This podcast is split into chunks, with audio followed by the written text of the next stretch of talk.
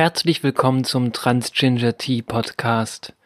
Ein Format, in dem ich, Mine Wenzel, über meine eigene und vielleicht auch die ein oder andere Transgender-Lebenserfahrung spreche. Das Format dieses Podcasts ist ziemlich einfach. Ich bin trans, ich habe eine Tasse Ingwertee und ihr müsst mir so lange zuhören, wie noch Tee in der Tasse ist. Ich habe mir vor geraumer Weile schon Gedanken darüber gemacht, ob ich nicht eventuell meine eigenen Erfahrungen als Transperson teilen möchte, ob ich darüber sprechen möchte. Das hat mehrere Beweggründe. Das liegt zum einen daran, dass es für mich ein, ich würde sagen, in gewisser Weise therapeutischen Aspekt hat, Dinge, die mir im Kopf rumfliegen, einfach aufzuräumen und auszusprechen. Auf der anderen Seite ist es, denke ich, auch eine gute Sache, Erfahrungen miteinander zu teilen. Dieses Format richtet sich natürlich an Menschen, die ähnliche Erfahrungen machen, in den Austausch zu kommen, sich darüber bewusst zu werden, nicht allein in dieser Welt zu sein. Auf der anderen Seite richtet sich dieses Format auch an Menschen, die sich vielleicht gerade selbst auf der Suche befinden, die Fragen an sich selbst haben und für die es nützlich ist, festzustellen, dass andere Menschen sich diese Fragen selbst schon gestellt haben. Und dann ist dieses Format natürlich auch für diejenigen da, die vielleicht etwas über Trans lernen möchten. Eine Sache sei gleich am Anfang klargestellt. Ich bin keine ausgebildete Beraterin, ich bin keine ausgebildete Therapeutin. Ich bin DJ, ich bin Musikerin, ich bin Aktivistin, ich kann lediglich Einblicke in meine Lebenswelt geben. Vor einem Jahr habe ich mich das erste Mal als trans geoutet. In dieser Episode spreche ich darüber, was vor diesem Outing passiert ist. Ich gehe durch meine Erinnerungen und lasse meine Erlebnisse Revue passieren und versuche irgendeinen Sinn daraus zu machen. Es ist tatsächlich der allererste Versuch, den ich anstrenge, alles auf einen Blick Revue passieren zu lassen. Und ich bin jetzt, nachdem ich es getan habe, erstaunt, wie viel Sinn diese ganzen Erlebnisse und Erinnerungen ergeben. Tatsächlich habe ich mir vor etwas über einem Jahr das erste Mal aktiv bewusst darüber Gedanken gemacht, dass ich trans sein könnte. Daher möchte ich betonen, dass auch wenn diese Dinge, die ich in dieser Episode erzähle, sinnvoll erscheinen, dass es mir nie nach diesem Sinn vorkam. Ich werde über Sachen sprechen wie Ballett, wie Kleidung, ich möchte darauf hinweisen, dass die Erkenntnis darüber, trans zu sein, immer nur eine Selbstzuschreibung sein kann. Falls ihr Eltern zuhören, bitte interpretiert eure Kinder nicht. Hört auf eure Kinder, aber versucht nicht Dinge in eure Kinder hineinzulesen, die nicht da sind. Letztlich ist jede Transerfahrung anders, individuell und für sich valide und wahrhaftig. Ich möchte also noch einmal betonen, dieser Podcast betrachtet nur eine mögliche Perspektive. Er ist lediglich meine Erfahrung.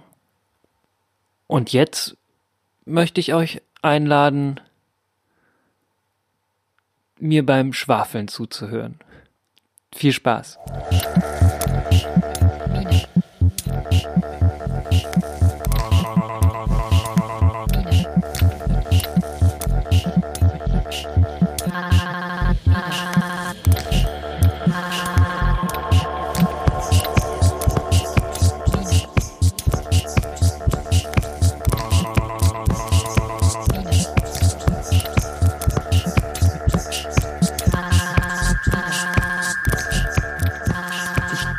Glaube, ich fange einfach tatsächlich hoffentlich am Anfang an. vor etwas mehr als einem Jahr. Es war Dezember 2017. Und ich saß um Weihnachten rum bei meinen Eltern zu Hause vom Rechner, vor meinem Laptop. Es war, ich glaube, der 26. oder 27. Dezember und habe gegoogelt und war plötzlich auf einer Internetseite, in der Dinge über Hormontherapien verhandelt wurden. Also eine medizinische Maßnahme für Transpersonen. Und ich weiß nicht, wie ich da hingekommen bin. Ich habe keine Ahnung, was mich dazu bewegt hat. Und ich habe weitergesucht und war dann irgendwann mal auf einer anderen Seite, auf einem Transblog. Und wusste überhaupt nicht, wohin mit mir und habe ich habe Angst gehabt, weil ich nicht wusste, was ich mit mir anfangen soll, warum ich da gelandet bin, was was das mit mir zu tun hat und ich habe es versucht zu unterdrücken und wegzudeckeln und dachte, das ist ein Hirnfurz. Das, das hat nichts mit mir zu tun. Und das Grausame daran oder das Grausame ist vielleicht ein falscher Ausdruck, aber die fiese Seite daran ist, mittlerweile bin ich relativ sicher, warum ich es erstmal so weggeschoben habe und nicht an mich rangelassen habe. Ich habe gemerkt, dass das, was ich da gelesen habe über Hormontherapien, über Transsein, über über körperliche Veränderungen, dass das ganz viel mit mir macht. Und dass das sehr, sehr viel mit mir zu tun hat, auch wenn ich nicht genau wusste, was. Aber ich hatte natürlich dieses Bild vor Augen von Transpersonen, wie es medial vermittelt ist dass Transpersonen seit frühester Kindheit wissen, dass sie trans sind. Dass Transpersonen sich im eigenen Körper gefangen fühlen oder sich im falschen Körper geboren fühlen.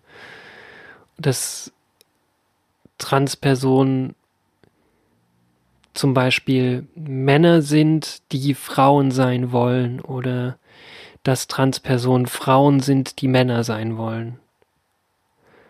Das zu sagen fällt mir im Übrigen unglaublich schwer, denn Trans hat nichts damit zu tun, dass Mensch Mann ist und Frau sein will oder Frau ist und Mann sein will. Das hat etwas damit zu tun, dass Mensch Frau ist oder Mann ist, aber als solches nicht verstanden wird.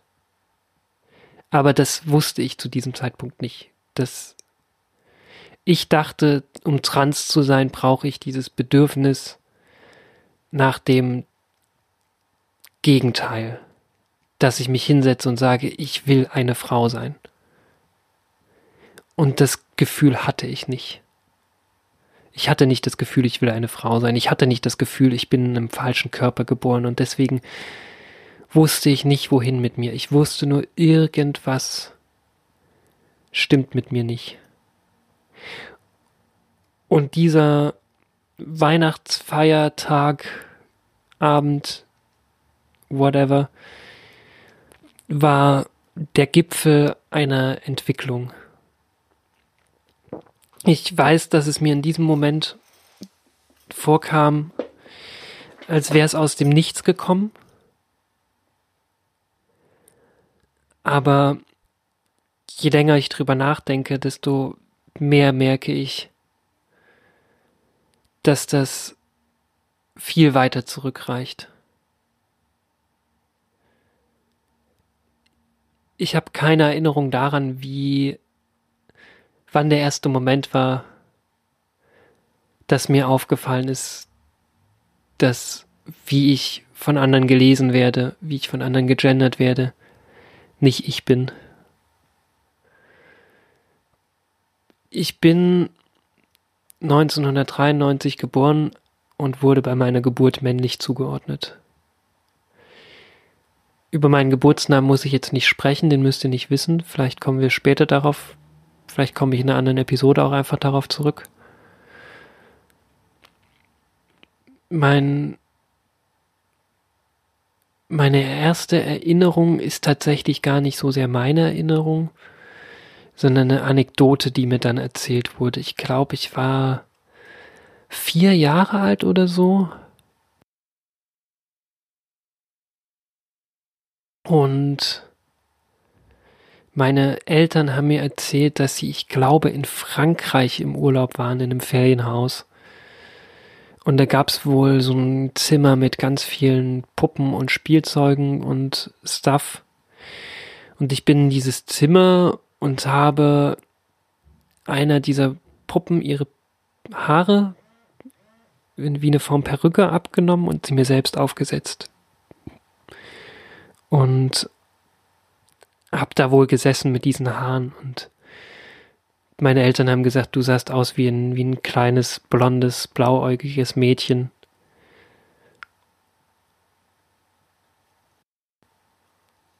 Wenn ich jetzt daran zurückdenke, ich, mir fällt es unglaublich schwer, diese Erinnerungen, in diesem Fall halt nicht mal mehr meine Erinnerung, sondern einfach nur eine Anekdote, die mir dann erzählt wurde, zu interpretieren und ich will sie nicht überinterpretieren. Vielleicht war es nur kindliches Spiel. Wenn ich heute darüber nachdenke, frage ich mich, was war mein Beweggrund dahinter? Die nächste Erinnerung ist nicht so weit davon entfernt, glaube ich. Lass es lass es mal so zwei Jahre oder so danach gewesen sein. Meine Schwester hat Ballett getanzt und ich dann später auch, äh, mein Bruder auch. Äh, und ich weiß, dass ich aus welchem Grund auch immer dann irgendwann mal ins Zimmer meiner Schwester geschlichen bin und mir ihren Ballettdress angezogen habe. Ich weiß nicht, wie genau ich dazu gekommen bin. Ich weiß nur, dass wenn ich jetzt daran zurückdenke und mich versuche ganz stark zu erinnern, dass ich riesengroße Lust hatte, diesen Dress anzuziehen, dass irgendwas, mich dazu bewegt hat, diesen Dress anzuziehen. Und als ich ihn anhatte, habe ich mich sehr wohl gefühlt. Und meine Schwester kam dann und das war lustig und es war ein lustiges Spiel. Und meine Mutter hat das auch kommentiert und das war ja lustig und dann wollte ich diesen Ballettdress so lange wie möglich anbehalten, bis dann irgendwann mal dieser Punkt war von, komm, es gibt jetzt Abendessen, zieh dir was anderes an. Und diesen Moment habe ich so lange wie möglich rausgezögert. Ich wollte diesen Dress anbehalten das klingt so bescheuert, wenn ich das Revue passieren lasse, aber ich weiß, dass mir das unglaublich viel bedeutet hat, das lange anbehalten zu können. Dass das irgendwas mit mir gemacht hat. Und wenn ich im Ballett bleibe, in meiner Erinnerung, weiß ich, dass immer irgendwas in meiner Wahrnehmung verschoben war. Ballettsäle haben immer diese Spiegel, die aus trainingstechnischen Gründen total viel Sinn ergeben, weil du dann schauen kannst, sind meine Arme in Linie, schaue ich in die richtige Richtung, stehe ich gerade, gucken meine Zähne in die richtige Richtung und so weiter und so fort. Und ich habe immer im Spiegel mich gesehen und ich habe im Spiegel die anderen gesehen. Im Ballett wird es nie Menschen großartig überraschen größtenteils waren die anderen eben Mädchen in meinem Alter. Und ich kam mir immer so grob schlechtig vor. So dieses Stück daneben. Klar, ich bin unglaublich groß. Ich bin 1,94 oder 1,95. Das hat natürlich in der Pubertät dann auch dazu geführt, dass bestimmte Koordination bei so Wachstumsschüben einfach nicht geklappt hat. Aber ich habe gemerkt, dass immer irgendwas nicht, nicht komplett ist. Irgendwas, was ich an den Mädchen in meiner Ballettklasse gesehen habe, was bei mir nicht war. Aber ich konnte nie den Finger drauf zeigen und sagen, das ist es. Ich wusste immer nur, irgendwas ist. Ich wusste es nicht mal aktiv. Es war immer wie so ein Hintergrundsummen, wie so ein kleiner Stups auf den Hinterkopf, wie so ein Stechen im Rücken, keine Ahnung, äh, so ein Gefühl, das da ist, ganz vage, ohne dass ich es greifen kann. Eine andere Erinnerung, die ich gerade auch denken muss, ist, dass mir im Stehen pinkeln immer unglaublich schwer fiel. Mm, ich wollte es nicht, es hat sich nie richtig angefühlt. Und ich habe immer von mir gesagt, ich bin eine leidenschaftliche Sitzpinklerin, weil ich im Stehen pinkeln nie gut fand. Es hat sich nie organisch für mich angefühlt. Natürlich, natürlich gibt es Situationen oder gab es Situationen unterwegs im Wald, wo ich dann äh, auch jetzt nicht diejenige war, die gesagt hat, ich verzichte auf die anatomischen Vorteile. Aber gerne habe ich es nie gemacht.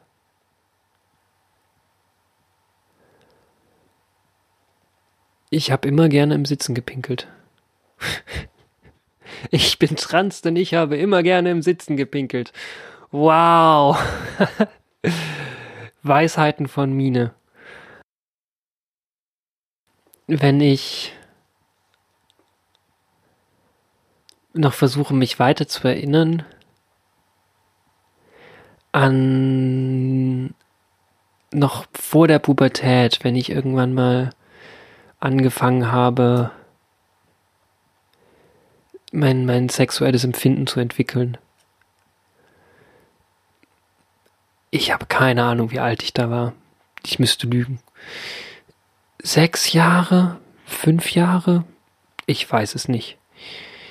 Äh, Fakt ist, ich habe als kleines Kind auch schon oder als, als zumindest vorpubertäres Kind auch schon äh, masturbiert. Aber in meinem Kopf, ich habe damals sau viel Anime geschaut in der Grundschule. In meinem Kopf war ich immer irgendeine weibliche Figur aus dem Anime. Ich war Angewomon aus Digimon. Ganz, ganz, ganz oft war ich Angewomon aus Digimon. Und Jan die Kamikaze-Diebin und andere. Und ich weiß, dass ich in diesem vorpubertären Masturbieren mich immer als eine dieser Figuren imaginiert habe. Und es mir unglaublich schwer fiel,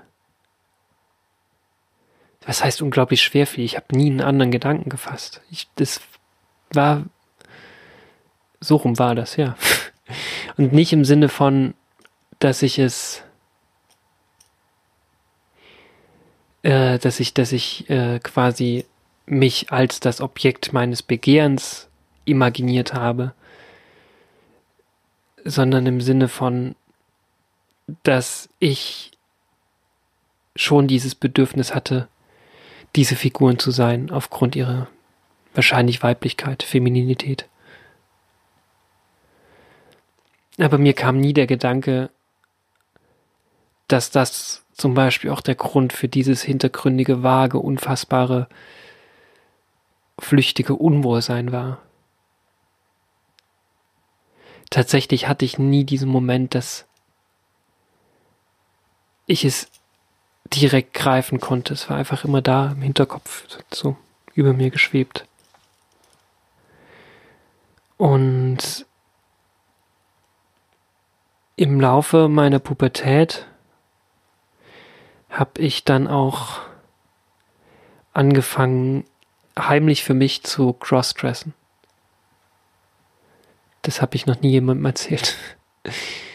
Wow. Der Podcast, das Internet weiß mehr als alle Menschen, von denen ich, mit denen ich bisher darüber geredet habe. Ich habe mir heimlich Sachen gekauft. Ich habe mir Dinge gekauft, super schüchtern, die ich dann in meinem Zimmer angezogen habe und dann versteckt habe. Und ich habe es immer wieder versucht wegzudrücken, weil ich dachte, dass ich habe es als eine Art Fetisch interpretiert, glaube ich. Und gedacht, dass ich das sein lassen kann. Weil, klar, natürlich habe ich mich geschämt. Ohne Frage, es war mir super peinlich. Und wenn es irgendwer herausgefunden hätte, ich wäre so gestorben. Aber egal wie sehr ich es unterdrückt habe, es kam immer wieder. Und mitunter kam es sogar noch stärker wieder. Also nicht so, dass es, dass ich es in irgendeiner Weise erfolgreich unterdrückt hätte. Rückblick. Und irgendwann mal später, da war ich schon ein ganzes Stückchen älter. 17, 18 oder so.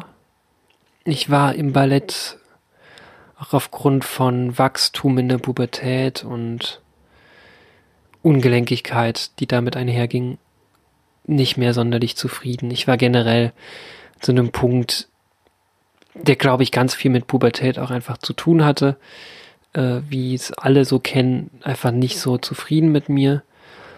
Aber auch mein Körpergefühl war nicht in Line mit mir selbst. Überhaupt nicht. Jetzt weiß ich, woran es liegt, aber ich hatte zu diesem Zeitpunkt überhaupt gar keine Ahnung. Und dann habe ich meiner Mutter und meiner Ballettlehrerin damals gesagt, ich glaube, ich möchte mit Ballett aufhören. Ich war zu dem Zeitpunkt auch im Schauspielunterricht. Äh, ich möchte mit Ballett aufhören und mich aufs Schauspiel konzentrieren. Und dann hat sich meine Ballettlehrerin ausgedacht, dass ich, wir haben in der Zeit am dem Ballett Aschenputtel gearbeitet. Dann hat sich meine Ballettlehrerin ausgedacht, dass ich die böse Stiefmutter tanzen könnte. Und nicht, dass es eine Frau oder eine weibliche Rolle war, hat mich getriggert, sondern dass ich richtig Bock auf diese Rolle hatte, weil es so eine nicht so sehr getanzte, sondern viel mehr gespielte Rolle ist, also viel mit Schauspiel, mit Interaktion mit den anderen zu tun hatte und weniger mit Choreografien. Und da hatte ich natürlich richtig Lust drauf. Und auch dieses Überspielen, das Campige daran, das, das, die Campiness dieser Figur, das Übertreiben, das Humoristische, das fand ich schon sehr geil. Das hat mich schon sehr gereizt. Und dann habe ich die Rolle angenommen, bin im Ballett geblieben. Und die, die Menschen, die Schneiderinnen aus dem Fundus haben sich so unfassbar viel Mühe gegeben für dieses Kostüm. Die haben mir Verbreiterung der Hüften genäht und ein, ich würde mal schätzen, D-Cup BH, den sie ausgefüllt haben, sodass dann letztlich meine Silhouette wahnsinnig gut aussah. Also klar, übertrieben, barock übertrieben äh, mit so einer geschwungenen Hüfte und natürlich etwas künstlich, aber es sah schon famos gut aus. Also auch im Sinne von kostümbildnerisch famos gut. Es war ein richtig, richtig gutes Kostüm und es war zwei, waren zwei richtig, richtig schöne Kleider.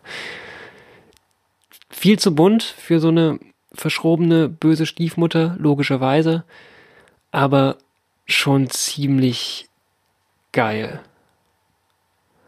Und die Maskenbildnerin hat sich damals so unglaublich viel Mühe mit meinem Gesicht gegeben. Die hat mir die Augenbrauen zugewachst und mir künstliche Augenbrauen drüber gemalt und hat mir ein Make-up gegeben, auf das alle Drag Queens neidisch wären.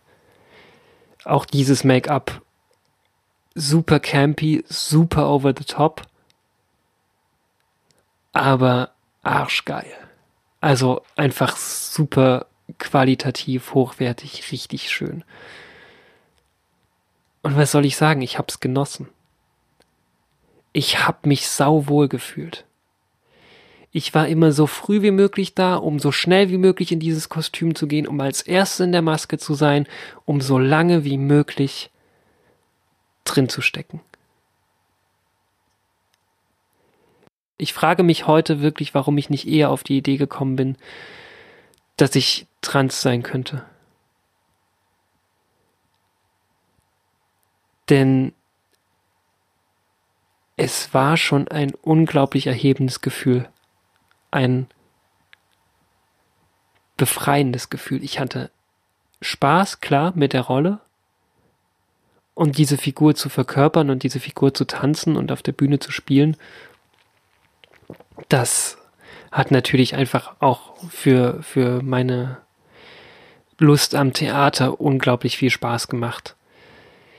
Aber wie gesagt, es war dieser Zacken mehr was eben auch schon vor der Bühne, bevor ich auf die Bühne gegangen bin, angefangen hat.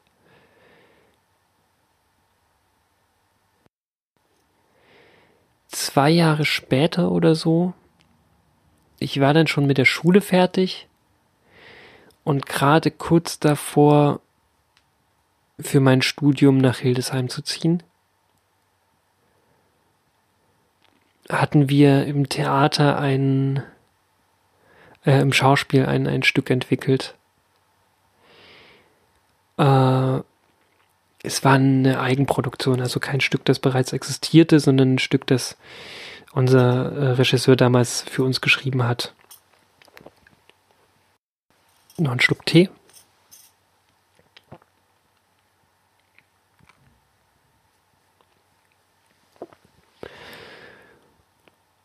Und in dem Stück war auch das der, die, die Ballettgruppe, in der ich war, mitbeteiligt. Es war nicht nur der Schauspielverein, der äh, Kinder- und Jugendtheaterverein, sondern es war auch das Kinder- und Jugendballett mit drin beteiligt, die so, ich glaube, drei Szenen mitgetanzt haben. Und wie das im Theater so ist, gibt es dann immer diese letzten Vorstellungen, in denen dann so sich gegenseitig Streiche und Scherze auf der Bühne gespielt werden, wo Mensch aber als Spielerin in der Rolle bleiben muss, im Stück bleiben muss und den Zuschauenden nicht auffallen darf, dass da was passiert, was nicht auf der Bühne passieren soll. Und da war die Idee, ich war zu diesem Zeitpunkt auch gerade, äh, als die letzte Aufführung stattgefunden hat, schon äh, nach Hildesheim gezogen. Ich war schon am Studieren. Da war die Idee, die wir uns ausgedacht hatten, dass ich zusammen mit den drei anderen äh, Mädchen aus der Ballettgruppe auf die Bühne gehe und dass ich quasi mit denen zusammen diese Choreografien tanze.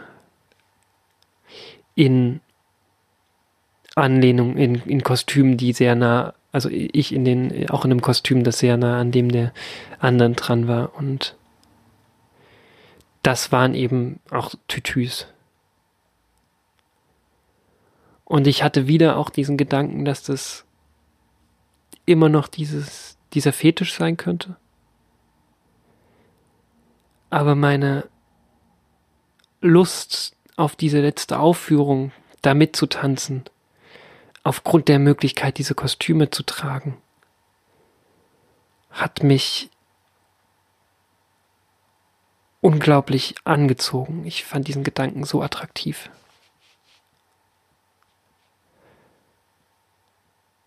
Es kam nie zu dieser Aufführung, aber ich habe mich natürlich in die Spur gemacht und Tütüs gesucht, die mir passen.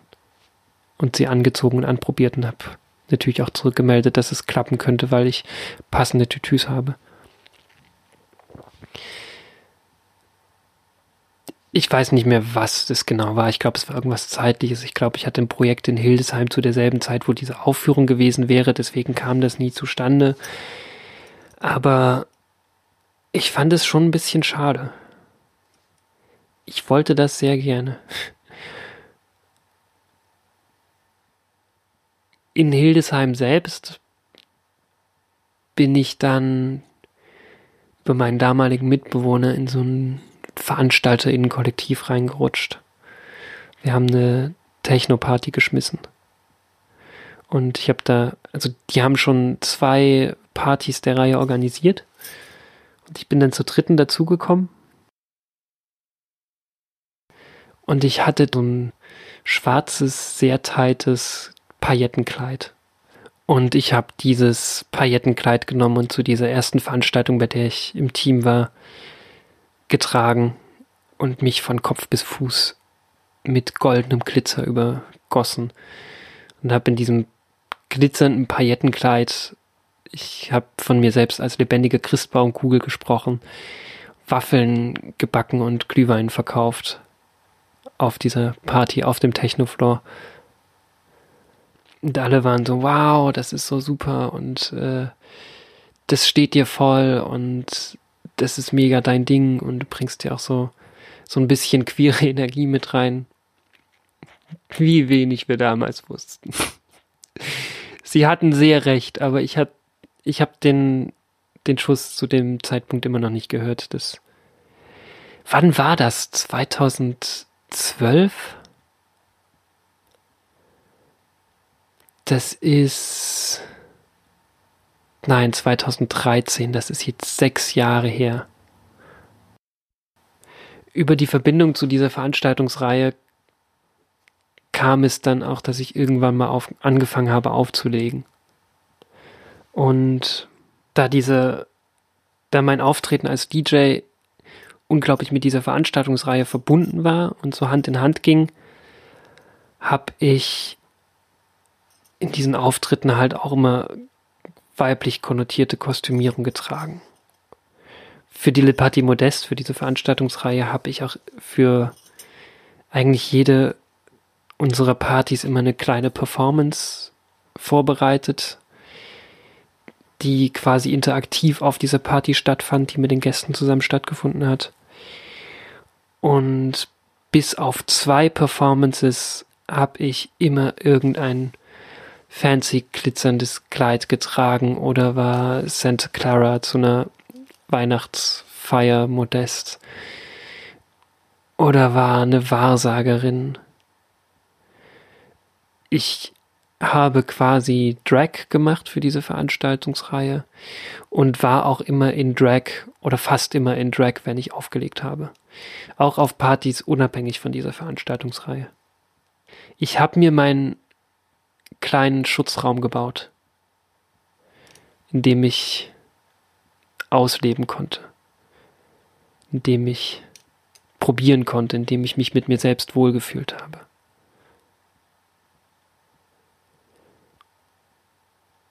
Und das hat mir, glaube ich, sehr geholfen. Mich haben Menschen gefragt, ob ich tatsächlich richtig Drag machen würde, ob ich eine Drag-Persona hätte, und sie mich für die Dauer der Performance mit einem anderen Namen ansprechen müssten.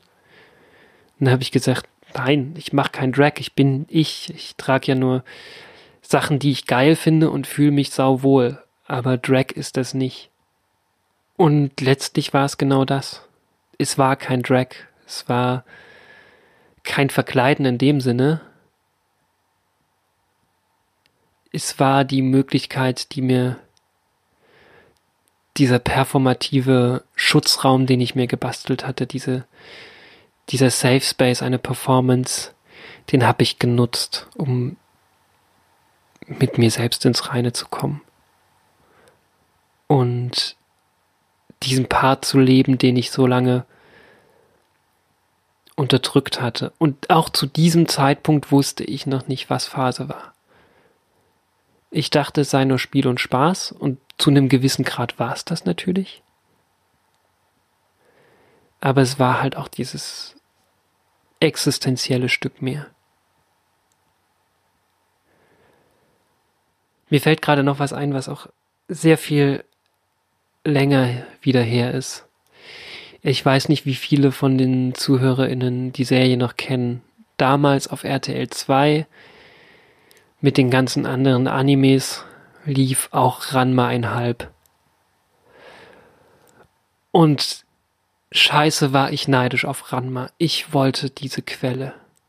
Ich wollte, für diejenigen, die es nicht kennen, Ranma einhalb ist die Geschichte eines Jungen, der in eine magische Quelle gefallen ist und aufgrund dieses, dieser magischen Quelle verwandelt er sich in ein Mädchen, wenn er mit kaltem Wasser in Kontakt kommt und in einen Jungen, wenn er mit warmem Wasser in Kontakt kommt. Und verdammte Scheiße, ich wollte diese Quelle. Und ich hätte mich nie mit warmem Wasser gewaschen. Ich habe nie verstanden, warum Ranma zurück wollte. An seiner Stelle wäre ich Ranma-san geblieben. Ranma Kun war Ranma männlich, Ranma San war Ranma weiblich. Nein, Ranma Chan, nicht Ranma San, Ranma Chan. Ranma Chan war Ranma in weiblich und Ranma Kun war Ranma in männlich. Und ich wäre immer Ranma Chan gewesen. Immer. Ich.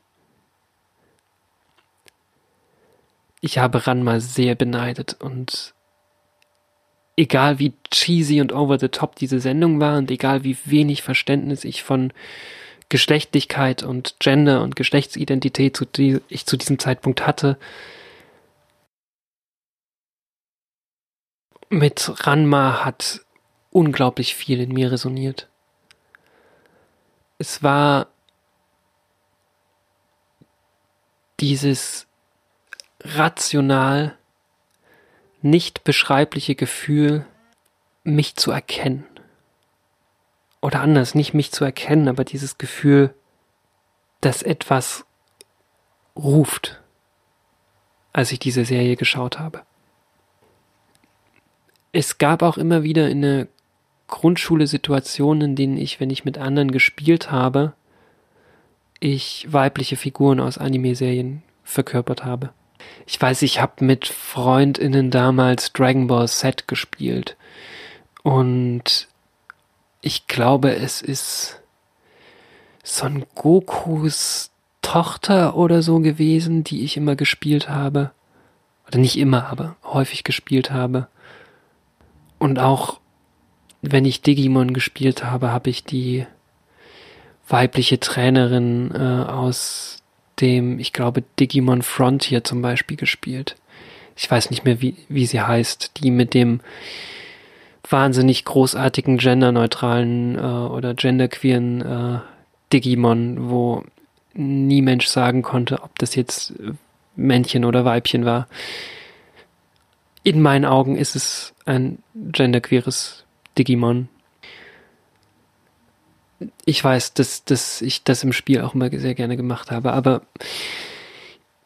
äh, wieder zurück. Also, äh, wieder in die Hildesheimer Zeit, wieder so ein bisschen mehr in die Gegenwart. Ich habe dann irgendwann mal für meine DJ-Auftritte für eine gewisse Zeit lang diese in großen Anführungszeichen Verkleidungen wieder sein gelassen. Auch weil ich dachte, es sei unnötig. Ich habe gedacht, ich will mir mit diesem Kostüm nur Aufmerksamkeit verschaffen. Oder es sei unnötig, ich müsste mich auf meine Musik konzentrieren und nicht auf Kostüme. Das hat ein Jahr angehalten, nicht mal. Und dann war ich wieder voll in diesem Kostüm drinne.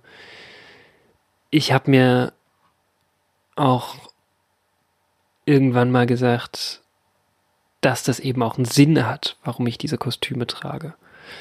Dass ich queere AkteurInnen und Strukturen in der Techno- und Clubszene oder in der Techno- und Clubkultur sichtbar machen möchte durch diesen Irritationsmoment, den ich erschaffe.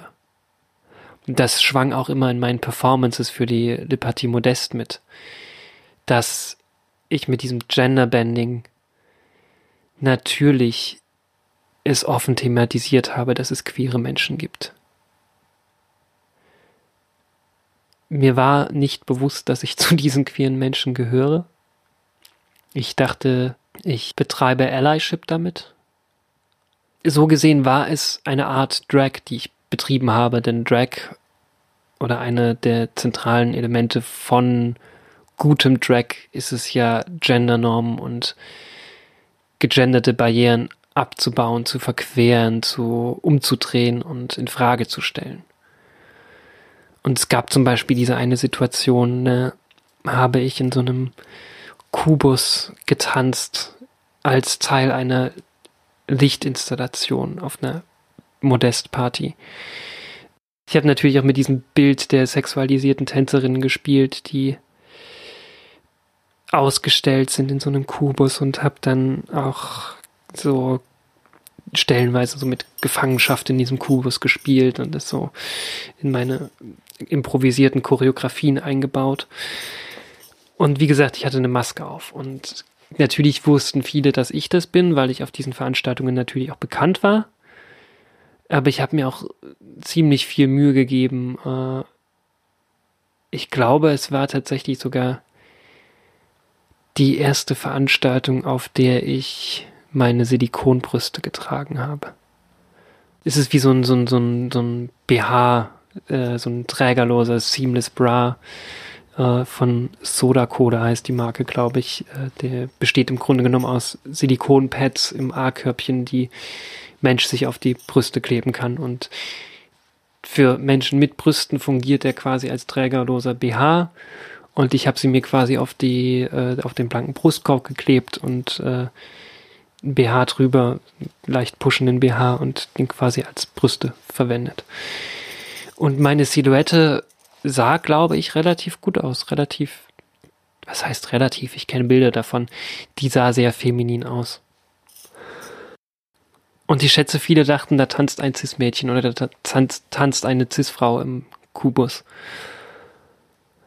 Und als dann meine, ich glaube, ich habe so anderthalb Stunden da performt und als dann meine anderthalb Stunden in dem Kubus vorbei waren und ich dann in den Backstage gegangen bin, die Maske abgenommen habe und mein etwas verschwitztes Gesicht nachgeschminkt habe, Lidstrich nachgezogen, Lippenstift wieder drauf, solche Sachen. Und wieder auf den Dancefloor gegangen bin, habe ich so ein paar Typen gesehen, die sich so zu mir umtreten und so, oh, da ist die schlanke Großgewachsene, die vorhin im Kubus getanzt hat. Und ich habe zu diesem Zeitpunkt noch einen Bart gehabt, der vorher natürlich von der Maske verdeckt war. Und wie ihnen die Gesichter einfroren. Sie haben mich so sich umgedreht, mich so abgecheckt und ich habe so gesehen, wie sie so von unten die Beine rauf, den Blick wandern ließen und dann in meinem Gesicht hängen blieben und ihn so alles einschlief. Und sie sich vermutlich in dem Moment gedacht haben, wenn ich diese Person toll fand, dann bin ich ja schwul. Oder weiß der Geier, was in den Köpfen von so überzeugten cis-hetero-Dudes vorgeht. Und das waren diese Momente, in denen ich mir dachte, natürlich untergrabe ich da Heteronormativität. Natürlich kann ich an einem Partyabend niemandes Weltbild zertrümmern, aber ich kann es zumindest ins Bröckeln bringen. Und ich kann zumindest subversiv daran nagen. Das hat mir unglaublich viel Spaß gemacht. Und auf der anderen Seite war es natürlich ein Moment, auch wenn es spielerisch war, feminin wahrgenommen zu werden oder zumindest nicht komplett cis-männlich wahrgenommen zu werden. Das hat sich sehr, sehr gut angefühlt.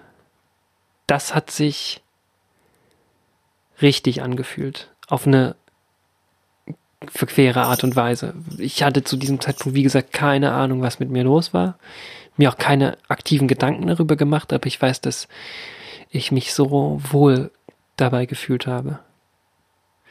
Und jedes Mal wieder nach den Veranstaltungen habe ich so lange wie möglich gewartet, beim Abbau das Kostüm auszuziehen.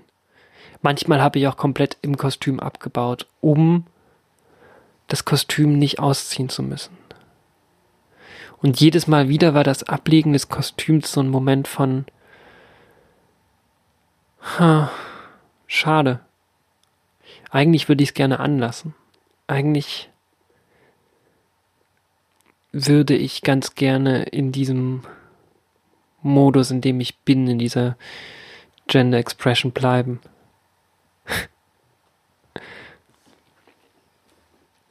Und ich habe es nicht eher gemerkt. Nein, ich habe es erst Ende vorletzten Jahres, Ende 2017, halbwegs begriffen. Mine, warum bist du so schwer von Begriff? Es hätte dir so viel eher auffallen können. Einer der Punkte, an denen mir, glaube ich, ganz viel bewusst geworden ist, war dann eine Veranstaltung von so einer Hochschulgruppe in Hildesheim, die queere Filme, queer Cinema gezeigt haben und einer der Filme war Something Must Break. Und scheiße ist, als ich diesen Film geschaut habe, was gebrochen. Wenn ich zurückdenke, kriege ich krasse Gänsehaut. Der Film handelt von einer genderqueeren Person, soweit ich es jetzt einschätzen kann. Es ist, wie gesagt, zwei Jahre her, dass ich ihn gesehen habe, aber ich liebe ihn. Schaut ihn euch an, wenn ihr es noch nicht getan habt. Schaut euch Something Must Break an von Esther Martin Bergsmark. Ein phänomenal, unglaublich guter Film. Vielleicht spreche ich darüber auch nochmal mehr später.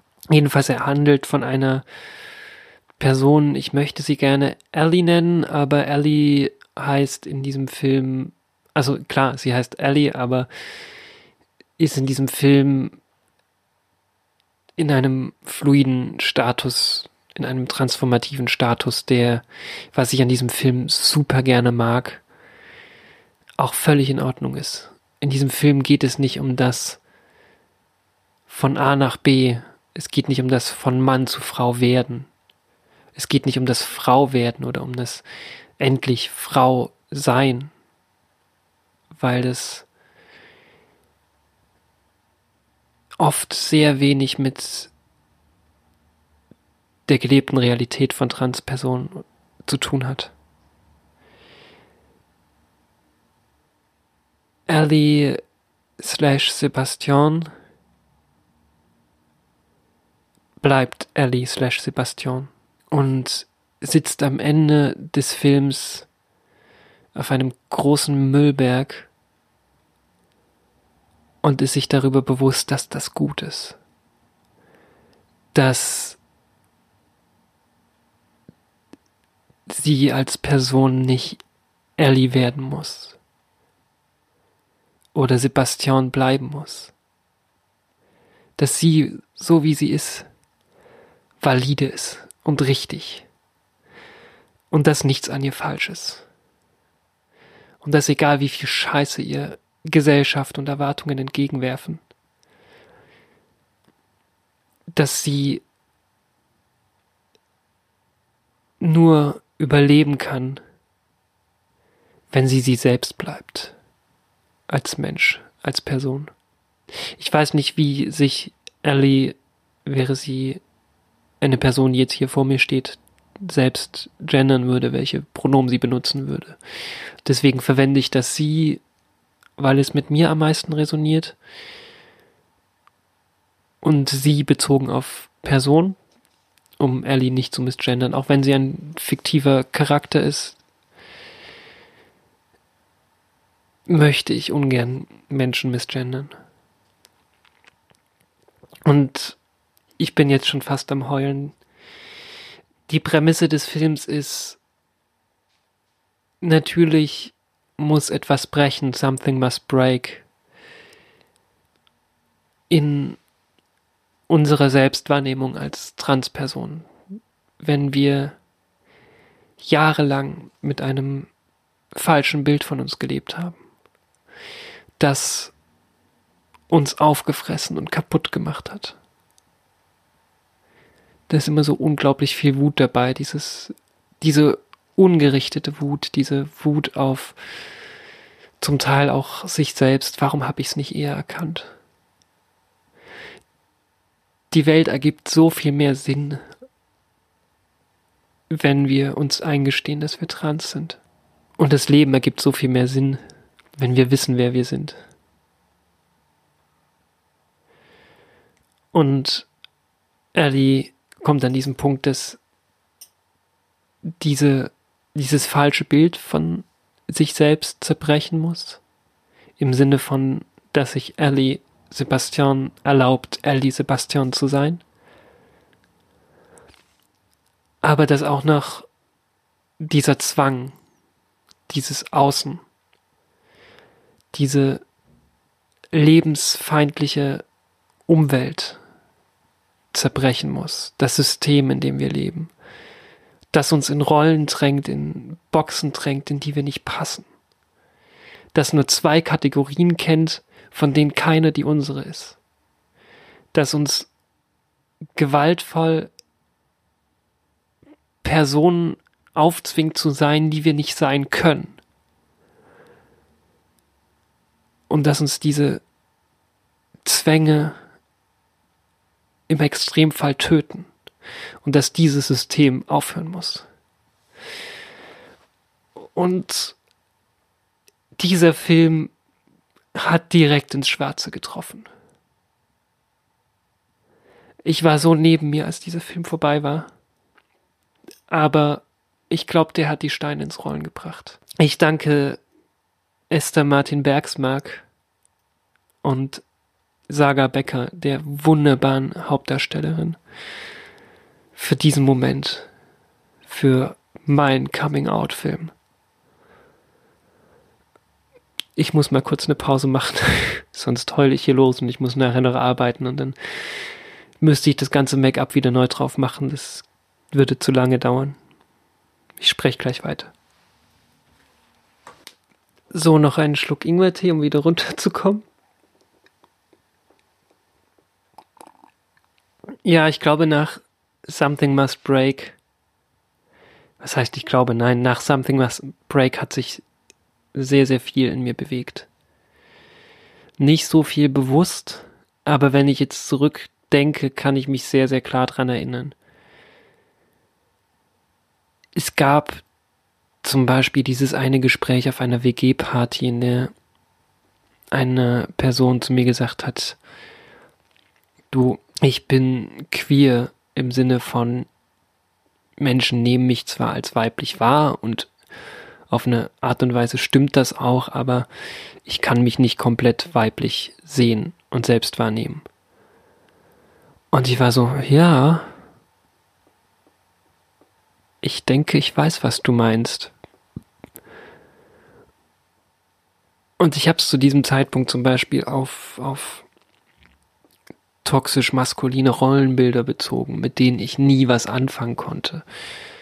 Ich war nie einer von den starken Jungs. Und ich dachte, nee, wenn das Männlichkeit ist, dann habe ich nichts mit männlich am Hut. Im Sinne von, so wie unsere Gesellschaft Mann determiniert, bin ich kein Mann. Das war natürlich eine wunderschön einfache Entschuldigung, um nicht sagen zu müssen, ich bin trans. Das hat nicht nur gesellschaftliche, das hat eben auch sehr, sehr persönliche und intrinsische Gründe. Es gab dann auch irgendwann mal diese Diskussion mit meiner Schwester, ja, die tatsächlich auch um Weihnachten herum passierte.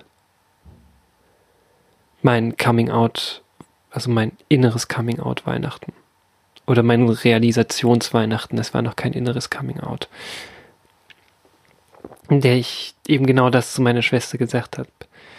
Wenn das, was unsere Gesellschaft als Mann definiert, Mann ist, dann bin ich kein Mann. Es war ein unglaublich aufregendes Gefühl, das so zu meiner Schwester zu sagen, aber sie hat es dann tatsächlich vor allem auf diese gesellschaftliche Ebene auch interpretiert und ich war sehr froh, denn so richtig über mich selbst im Klaren war ich mir zu diesem Zeitpunkt noch nicht. Ich weiß, dass dann Weihnachten eben alles kulminiert ist. Mit diesem Moment. Das muss Mensch sich auch einfach mal vorstellen. Es gab bis zu diesem Zeitpunkt noch nicht den Moment des bewussten Gender Questionings. Und plötzlich sitze ich abends vorm Rechner und habe eine Seite über Hormonersatztherapie vor mich und frage mich, was hat das mit mir zu tun? Wie verrückt ist die Welt? Ich habe nach meinen Auftritten immer gerne den Nagellack dran gelassen und bin mit dem Nagellack auch meine Eltern besuchen gefahren. Und meine Mutter hat immer gesagt, trag doch diesen Nagellack nicht. Wenn du hier bist, trägst du diesen Nagellack nicht. Und hat gesagt, ich soll ihn abmachen. Und ich mochte den Nagellack an meinen Händen. Natürlich mag Mensch sich jetzt darüber streiten, warum Männer keinen Nagellack tragen dürfen, unabhängig davon, dass ich nie ein Mann war, wie ich jetzt weiß. Aber auch neben dieser, dieser Rollenvorstellung von männlich-weiblich war es auch dieses, den Nagellack zu tragen, löst etwas in mir aus. Und ihn abmachen zu müssen, war schon ein Scheißgefühl. Nicht so sehr aufgrund des Zwangs, sondern weil ich ihn einfach tatsächlich super ungern abgemacht habe. Ich trage jetzt seit mittlerweile fast einem Jahr durchgängig Nagellack. Ich weiß gar nicht, ob es höchstens zwei Tage in Folge war, glaube ich, die längste Zeit im vergangenen Jahr, die ich keinen Nagellack auf den Händen hatte. Oh mein Gott, ich bin ein Opfer der Kosmetikindustrie, definitiv. Ja.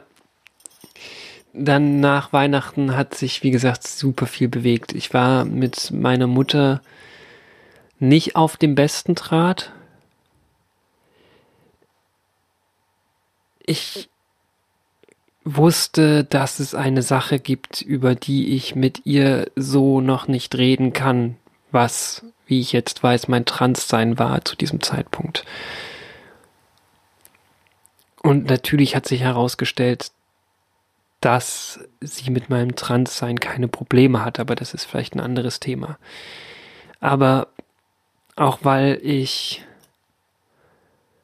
wusste, dass ich mir über mich selbst noch nicht im Klaren bin, wusste ich, ich kann mit ihr darüber nicht reden, aber ich habe gemerkt, dass, dass das ein so zentrales Thema für mich ist, dass es ja ein Kernpunkt meiner Identität ist.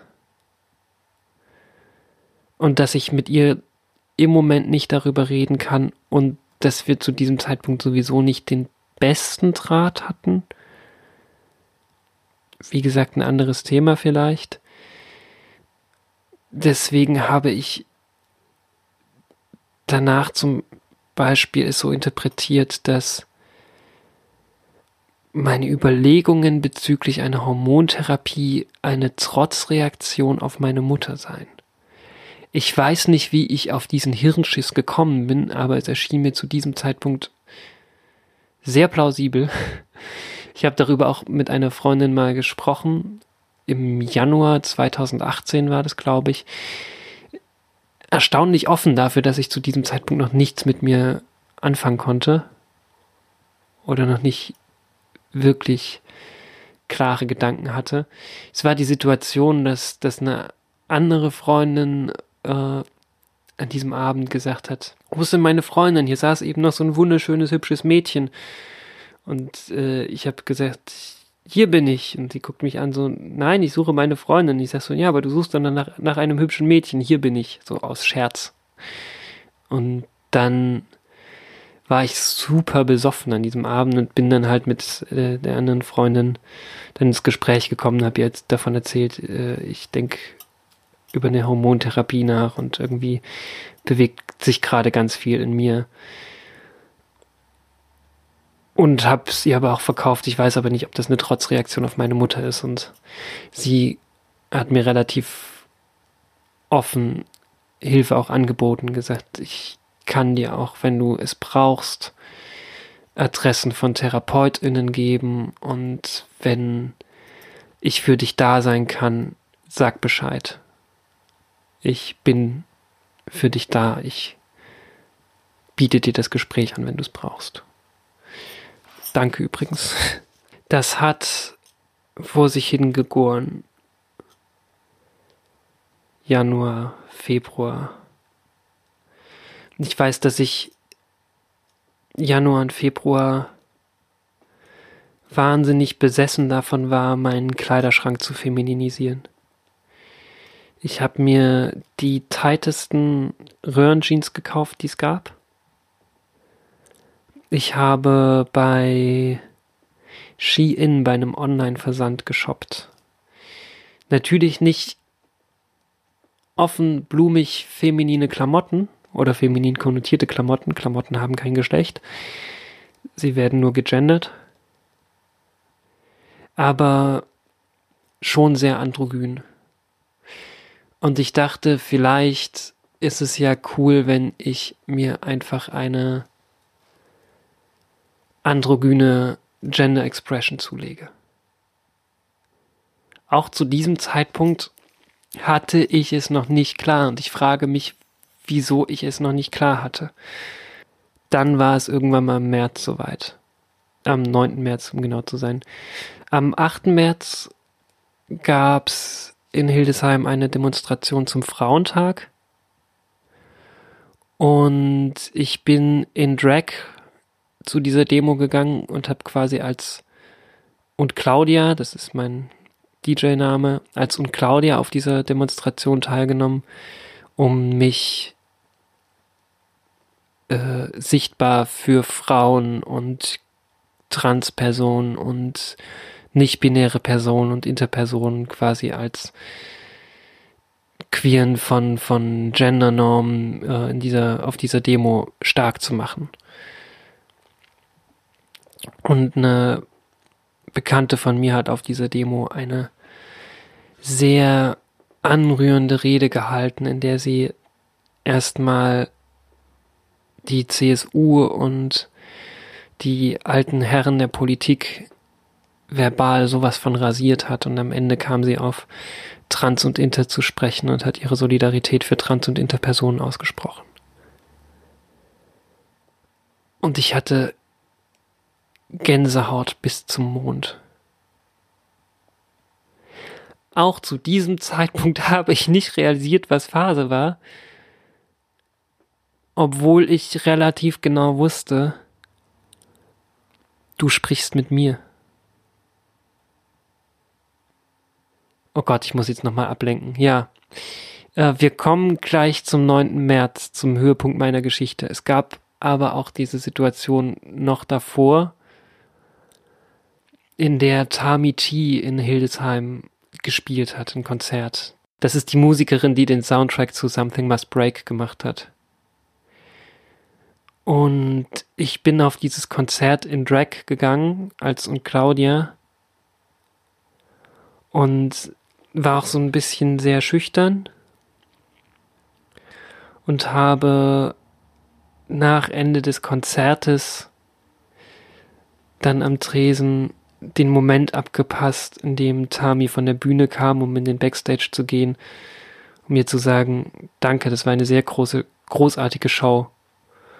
Und sie meinte dann so, thank you very much und ist in den Backstage gegangen und ich mir war es so wichtig, von ihr gesehen zu werden. Und unbewusst, was mir heute klar ist, ihr dadurch zu kommunizieren. Ich bin wie du. Ich glaube, sie hat's verstanden. Ich hoffe es wie auch immer, es ging auch nicht so sehr darum, dass Tamiti mich sieht. Es, oder nicht so sehr um Tamitis Willen, es ging mir für mich darum. Es hat mich, glaube ich, auch wieder einen Schritt weiter in meine Erkenntnis gebracht. Und dann endlich mein Geburtstag, der Tag nach der Frauenkampfdemo, 8. März. Ich habe meinen Geburtstag in meinem heimischen Club in Hildesheim gefeiert. Ein Freund von mir hat eine Party veranstaltet und mir einen Quadratmeter Tanzfläche geschenkt. Und ich habe viele Freundinnen eingeladen und im Backstage dieser, dieser Party meinen Geburtstag gefeiert, beziehungsweise auf der Party und im Backstage der Party. Und ich war in, auch in Drag da und eine sehr, sehr enge Freundin war auch da. Und irgendwann mal habe ich diesen Moment abgepasst, mit ihr unter vier Augen sprechen zu können. Und habe ihr gesagt, du, ich denke über eine Hormontherapie nach. Und auch wenn ich darüber schon im Januar schon mal mit jemandem geredet hatte, war das für mich mein Moment des Outings. Denn ich wusste, dass ich tatsächlich darüber nachdenke. Und dass mir die Worte ich bin trans zwar viel zu groß erschienen, um sie in den Mund zu nehmen, aber die Worte ich denke über eine Hormontherapie nach waren die Ersatzhandlung, das auszusprechen, wovon ich wusste, dass es Phase war, ohne dass ich es zu diesem Zeitpunkt bereits aussprechen konnte. Zwei Tage später, drei Tage später, zwei Tage, zwei Tage später, hatte meine Freundin Geburtstag, die zu dem Zeitpunkt auch bei mir war. Und vielleicht nicht der galanteste, vielleicht nicht der höflichste Move, aber ich wusste, es muss raus. Und ich habe mich meiner Freundin gegenüber geoutet. Und wir haben erstmal super lange in meinem Schlafzimmer einander in den Armen gelegen und uns gegenseitig das Leid der Welt vorgeheult, weil wir beide Angst hatten. Ich wusste nicht, was auf mich zukommt und sie natürlich auch nicht. Und natürlich hatten wir Angst, dass unsere Beziehung das nicht verkraftet. By the way, wenn ihr darüber nachdenkt, euch eurer Partnerin gegenüber zu outen und Angst habt, was das für eure Beziehung bedeutet, wenn ihr einander liebt, und zugegebenermaßen die Sexualität eurer Partnerin dem nicht widerspricht, denn das ist natürlich auch ein entscheidender Faktor. Und selbst wenn, die Person wird es herausfinden. Macht euch noch keine Gedanken über die Sexualität, über eure Sexualität, über die oder die Sexualität eurer Partnerin. Macht euch erstmal Gedanken darüber, wie sehr ihr euch liebt. Denn ihr selbst werdet in einer Trans Transition nicht zu einer anderen Person. Ihr seid, wer ihr seid. Und eure Beziehung wird es verkraften, wenn ihr zueinander steht. Und eure PartnerInnen werden es verkraften, wenn sie euch lieben. Und nicht eine gegenderte Idee von euch. Das ist jetzt vielleicht etwas hart formuliert und es ist allen Personen gegönnt, eine Beziehung zu beenden, wenn sie denken, sie können sie nicht mehr weitertragen. Aber ich finde, das Coming Out als Trans mag für eine Beziehung schwierig sein und mag letztlich zum zur Trennung einer Beziehung führen. Aber der erste Moment sollte nicht der Grund sein, warum Beziehungen zerbrechen. Denn ihr selbst als Menschen seid plötzlich keine anderen Menschen. Und wenn ihr Partner in einer Transperson seid, die sich demnächst euch gegenüber outet. Eure Transpartnerin ist nicht plötzlich wer anders. Wenn ihr eure Partnerin liebt, dann lasst euch zunächst erstmal auf sie ein. Denn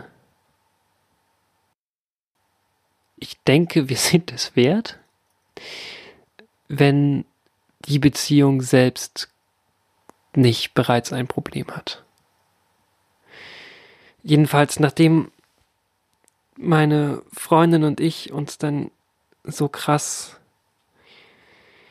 gegenseitig unsere Ängste gebeichtet hatten, was unglaublich gut war, denn ich hatte zu diesem Zeitpunkt ja auch noch keine Ahnung, wovor ich eigentlich so richtig Angst hatte, weil es mir alles so surreal und weit weg vorkam. Und dann habe ich mit ihr darüber geredet und konnte Sachen in Worte fassen, auch wenn es noch keine sonderlich konkreten Worte waren, aber tatsächlich auch erstmal zu sagen, dass ich nicht mehr weiß, als dass ich im Grunde genommen nichts weiß und verwirrt bin und Angst habe.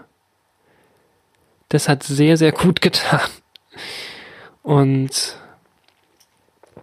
sie hat dann relativ schnell danach gesagt, nächstes Jahr feiern wir deinen Happy Boobs Day dein Geburtstag, der gleichzeitig der Tag deines Coming Outs ist.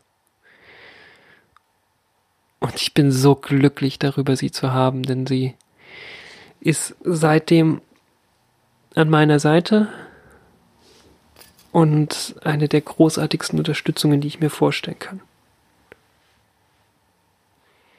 Wenn es einen Menschen gibt, der euch durch eine Transition helfen kann, dann ist es meine Freundin.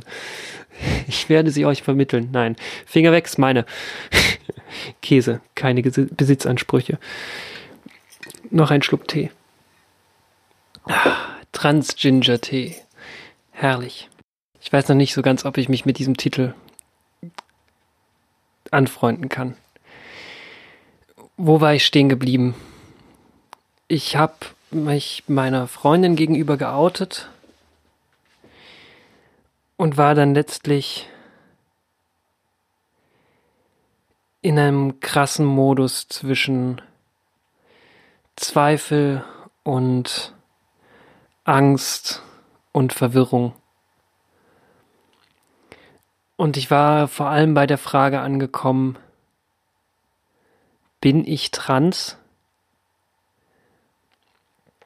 Und ich habe so viele YouTube-Videos, Blogs, Internetseiten konsumiert, in mich reingeschaufelt. Erfahrungsberichte, Trans-Timelines, Hormon-Updates und so weiter und so fort.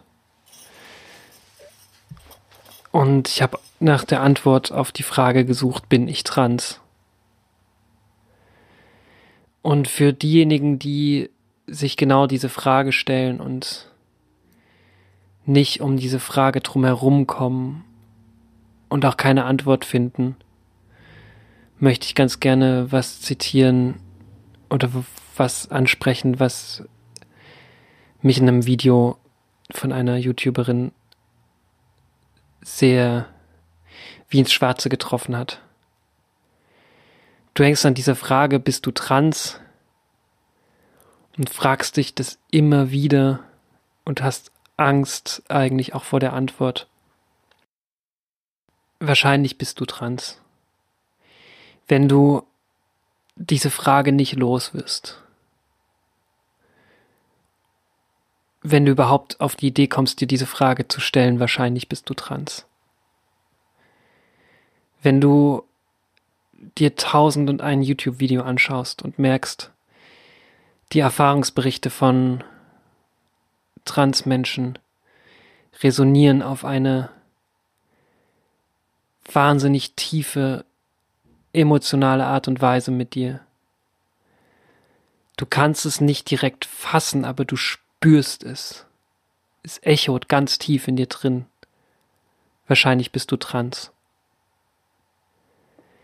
es ist nichts, was du rational begreifen kannst. Es ist ein emotionales Wissen. Es ist ein Gefühl. Es ist ein, ein Echo, dich in den Erfahrungen von Transpersonen wiederzufinden, dich zu sehen. Oder auch ganz basal, wenn Menschen über die Veränderungen durch Hormone sprechen. Dieses ganz tiefe Wissen, das möchte ich auch. Letztlich kann euch niemand eine Antwort auf die Frage geben, bin ich trans? Niemand außer euch selbst.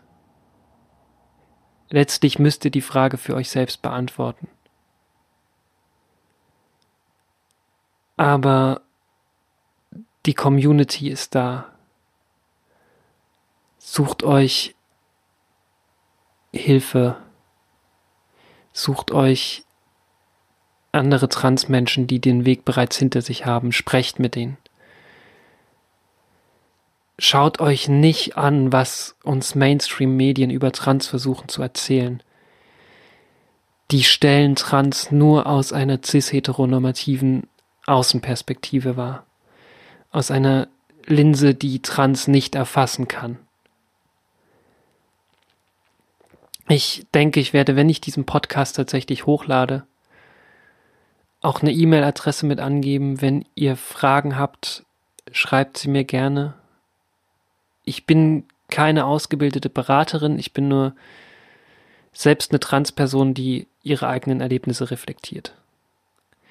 Aber ich kann und möchte euch Fragen beantworten oder zumindest darauf eingehen, so gut ich kann. Vielleicht hilft es.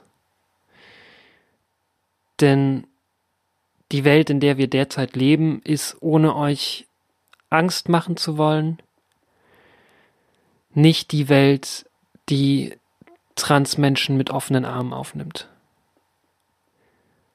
Und da ist es erstmal egal, ob das binäre Transmenschen sind, die sagen, ich bin Mann, ich bin Frau, oder ob es nicht binäre Transmenschen sind wie ich selbst, die nicht von sich sagen können, ich bin Mann oder ich bin Frau. Ich muss auch nicht Mann und ich muss auch nicht Frau sein. Die Welt, in der wir derzeit leben, ist stellenweise nicht für uns gemacht. Das klingt desaströs und düster und nihilistisch. Und manchmal fühle ich mich sehr erschrocken vor dieser Tatsache. Auf der anderen Seite bedeutet das eben auch, dass wir als Community, auch wenn es die eine Community nicht gibt, sondern nur viele verschiedene vereinzelte Menschen trotzdem versuchen können, füreinander da zu sein. Und wenn es eine Sache gibt, die ich über das letzte Jahr gelernt habe, dann, dass diese geteilten Erfahrungen auf einem ganz fundamentalen Level zusammenschweißen. Und ob ihr mir eine Mail schreibt oder ob ihr Transpersonen in eurem Umfeld sucht, ob ihr Selbsthilfegruppen von Transpersonen aufsucht, ob ihr Menschen kennt und euch direkt persönlich an sie wendet. Es wird in jedem Fall diejenigen geben, die für euch da sind, die euch zuhören und die mit euch ihre Gedanken und Erfahrungen teilen. Und ich weiß, dass es am Anfang ein unglaublicher Berg ist. Jetzt auch ein Jahr in meiner Transition ist es ein unglaublicher Berg. Aber Menschen zu haben, die dich verstehen auf so einem fundamentalen Level, weil sie ähnliche und gleiche Erfahrungen gemacht haben, ist mehr als hilfreich. Es ist dramatisch ausgedrückt, vielleicht auch lebensrettend. Aber in meiner Vorstellung von Zusammenhalt und Community sind wir füreinander da. Und ich habe mich dann im Nachgang nach meinem Outing mit meiner Freundin oder mit, nach meinem Outing vor meiner Freundin dann auch mit Transpersonen getroffen. In Hannover bei einem Trans-Stammtisch. Aber was mir sogar noch mehr geholfen hat, das persönliche Gespräch mit einem Freund auf dem Transspektrum. Und das war so wichtig. Ich glaube, das war letztlich der Moment, mit Menschen aus Fleisch und Blut darüber zu sprechen, der, der mich dazu bewegt hat, diesen Weg auch wirklich in Angriff zu nehmen. Und das ist kein leichter, es ist kein Spaziergang. Aber es ist ein so schöner Weg. Über Jahre dachte ich, ich weiß, wer ich bin und hatte ein falsches Bild von mir. Und im vergangenen Jahr die Reise anzutreten und mich selbst zu entdecken. Und nicht die Reise, die dir Medien gerne verkaufen wollen, zur Frau oder zum Mann zu machen, sondern die Reise zu mir selbst ist eine Bereicherung. Es lässt sich super schwer in Worte ausdrücken, aber ich habe das Gefühl, dass es das ist, was uns von Nicht-Trans-Personen, von Cis-Personen unterscheidet. Dass wir uns auf eine Art und Weise noch einmal selbst neu kennenlernen dürfen. Egal wie viel Steine mir in den Weg gelegt werden, ich komme stärker am Ende wieder raus, weil ich weiß, wer ich bin, weil ich auch die Möglichkeit hatte, mich selbst noch einmal auf den Prüfstand zu stellen. Und egal wie schmerzhaft und anstrengend dieser Prozess ist, Ich erkenne mich selbst danach. Und mir zu sagen, ich weiß nicht, ob ich an irgendein Bild, an irgendeine Erwartung, die an Trans herangetragen wird, ob ich dem entspreche, ob ich trans bin, wie es definiert wird, von MedizinerInnen, die uns diagnostizieren wollen, von Menschen, die uns nicht verstehen, aber uns erzählen, wie wir angeblich sind. Aber ich weiß, dass ich Mine bin. Und diese Erkenntnis bedeutet die Welt für mich.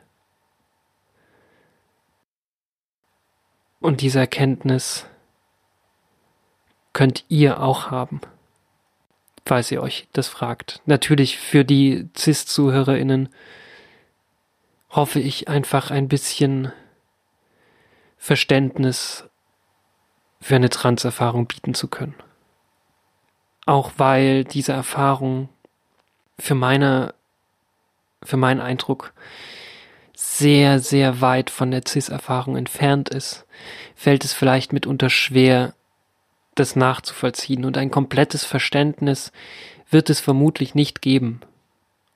Und das ist kein Vorwurf, aber das ist auch ein bisschen der Grund, warum ich darüber reden möchte. Wenn es schon kein hundertprozentiges Verständnis gibt, so möchte ich zumindest Eindrücke geben. Ich kann nicht die Trans-Erfahrung repräsentieren. Ich kann nur über meine Erlebnisse sprechen. Aber vielleicht ist es das Mindeste, was ich tun kann, um zumindest ein teilweise Verständnis herzustellen. Und jetzt habe ich mich in eine rhetorische Sackgasse geredet. Ich denke, das ist es erstmal für diesen ersten Versuch, für diese erste Aufnahme. Ich denke, ich werde mit diesem Spaß hier weitermachen. Ich falls ich es hochlade und es irgendwer hört. Ich danke erstmal fürs Zuhören und mal schauen, wie es weitergeht. Es ist eine Reise. Das nächste Mal spreche ich vermutlich über Coming Out und darüber die, die, die ersten Schritte zu gehen und mit diesem Riesenberg umzugehen. Und spreche vielleicht auch ein bisschen darüber, in welchem Punkt ich mich gerade befinde. Wir werden sehen. Falls es hochgeladen wird, freue ich mich auf Rückmeldungen, auf Feedback. Teilt den Podcast, erzählt Menschen davon. Ich denke, falls es, also natürlich, wenn ihr denkt, dass es hörenswert ist, das kann ich euch nicht abverlangen. Wahrscheinlich schwafel ich auch einfach viel zu viel und es ist ziemlich langweilig und Mensch kann mir überhaupt nicht zuhören. Falls ihr der Meinung seid, dass das, was ich hier tue, cool ist, dann verbreitet es gerne weiter. Das würde mich freuen. Falls ihr denkt, es bringt irgendwas, falls ihr denkt, es ist eine Hilfe für die Menschen eures näheren Umfeldes, Trans besser zu verstehen, wenn es euch selbst betrifft, euch selbst besser zu verstehen oder Anteil zu nehmen, dann bin ich natürlich froh darüber, etwas leisten zu können. Und falls ihr denkt, es ist einfach nur witzig, mir beim äh, Trans-Ginger-Tea trinken zuhören zu können, vielleicht ist es auch nur das. Prost.